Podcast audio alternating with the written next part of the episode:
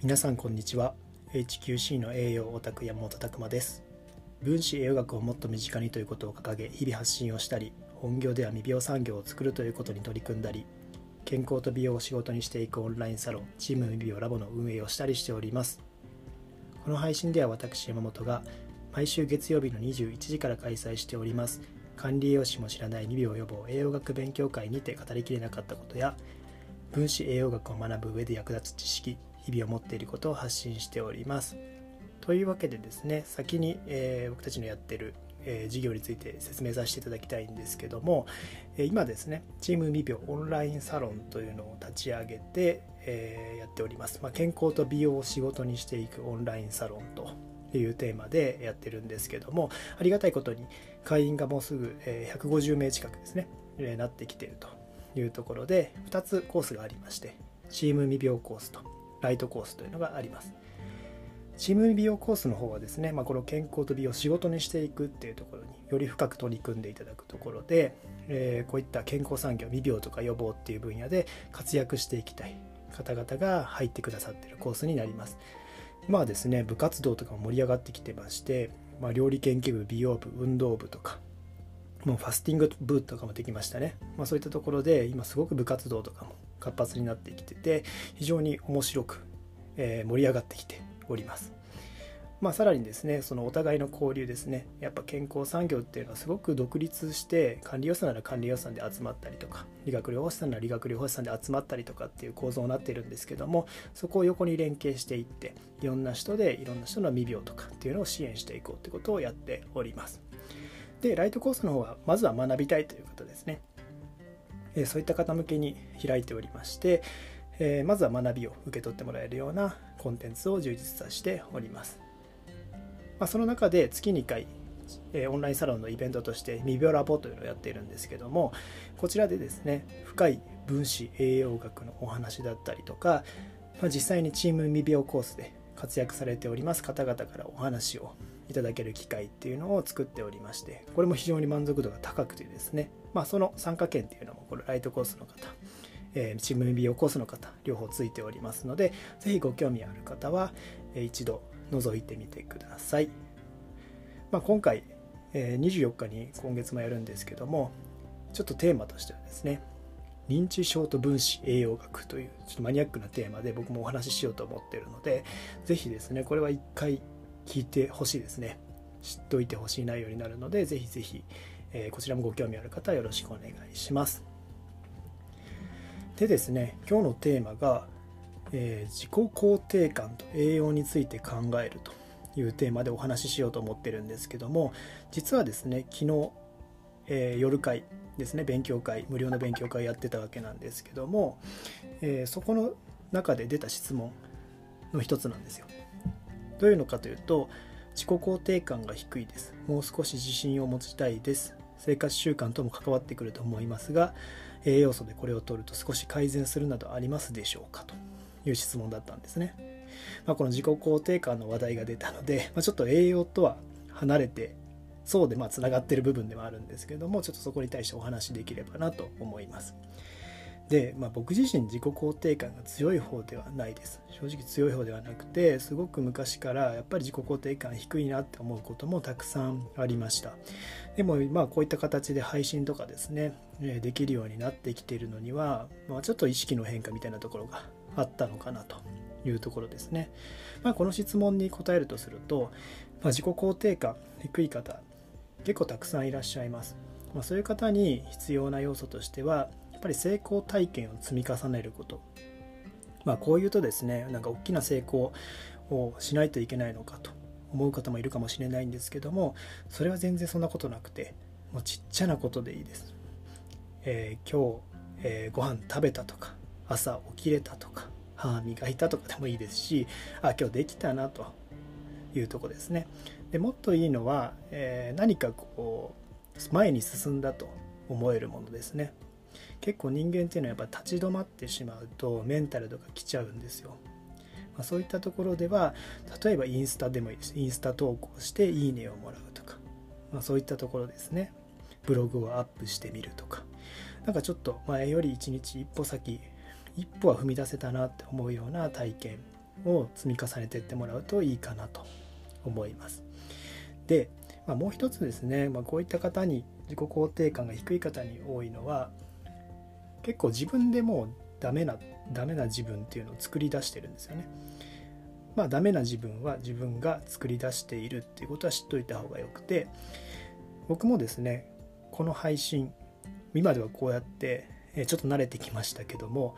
まあ、自分の声が嫌いなんですよねずっとこれは昔から自分の声がなんかちょっとネチネチしてて気持ち悪いなって思っていたりとかあんまり話に向いてる声ではないなと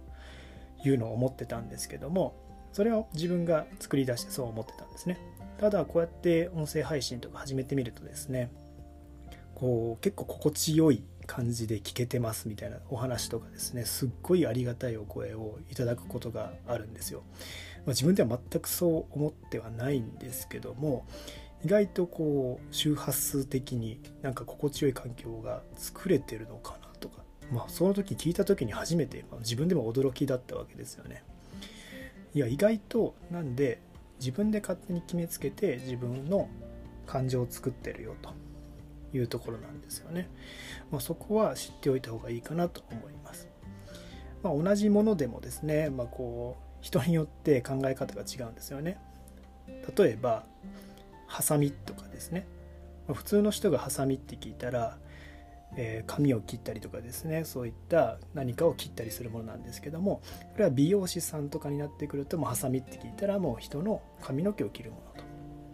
というとこですねそういったものでやっぱり置かれてる環境によってその一つのものでも、えー、違う感覚で捉えているというとこですねなんでこの自分で作っちゃってるっていうのはすごく意識しといた方がいいです。あと最近聞いた話で面白かったのは、まあ、自分の子供にですね、まあ、仕事ばっかりでこうなかなか遊べなかったとか、えー、遊ぶ時間を作れなかった。あ申し訳ないことしたなっていうのでごめんねごめんねっていうのをこうずっと言われてた方がいて。そうするとそう自分が思ってるので相手もそう思ってきちゃうんですよね。あなんかそう言って遊んでもらえない子供で自分はかわいそうな子なんだって思い込んでそういうふうに悪循環でこうなっていくんですけども、まあ、ある時ですね、まあ、そういうことをきっぱりと、えー、気づいて、えー、それもこうしっかりとですねもう子供は自立してるんだっていうふうに見方を変えて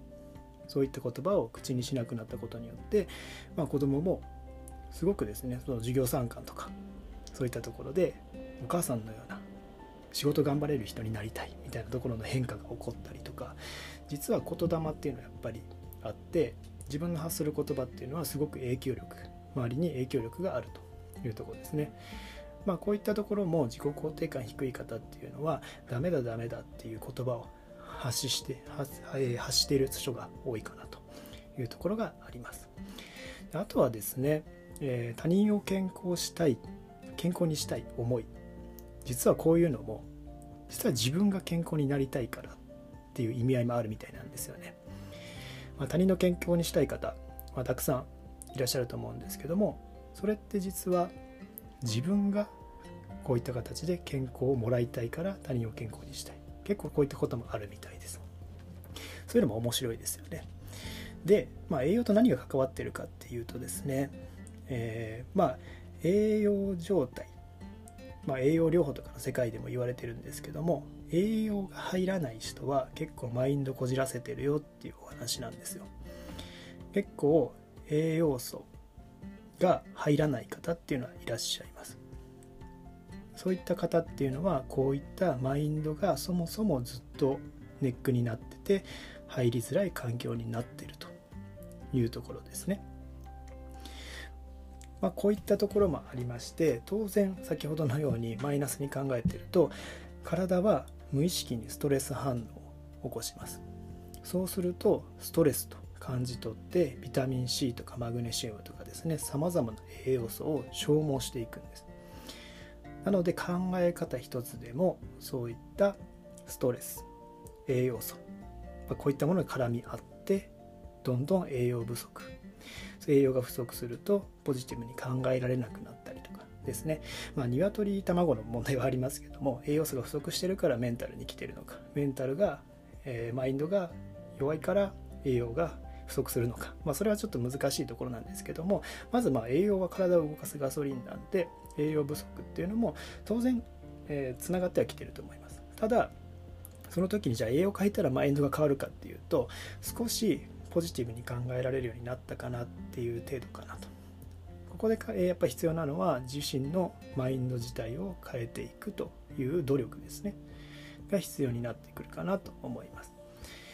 まあ、こういったところで、えー、まあ、目標とかも大事なんですよ。どういう状態であればあなたは健康で満たされていますかっていうところの質問に対して答えられない人って多いんですよね。こういうことをやってこうこうこうなったら私はもう満たされてる状態ですっていうのがもう完璧に説明できる状態までなっていればすごくそれに向けて頑張れるんですけどもなんかまあ漠然と、えー、良くなればいいかなぐらいのすごくゆっくりストレスない環境で過ごせてとかそこをもっとですね突き詰めていくっていうのも重要だったりします。なので目標設定ですね、まあ、まあ、しっかりして成功体験を積み重ねると。自己肯定感が低い人にはこういった形で一歩ずつ前に進んでいる感覚を作っていっていただくのが、まあ、かなり重要になってくるというお話です。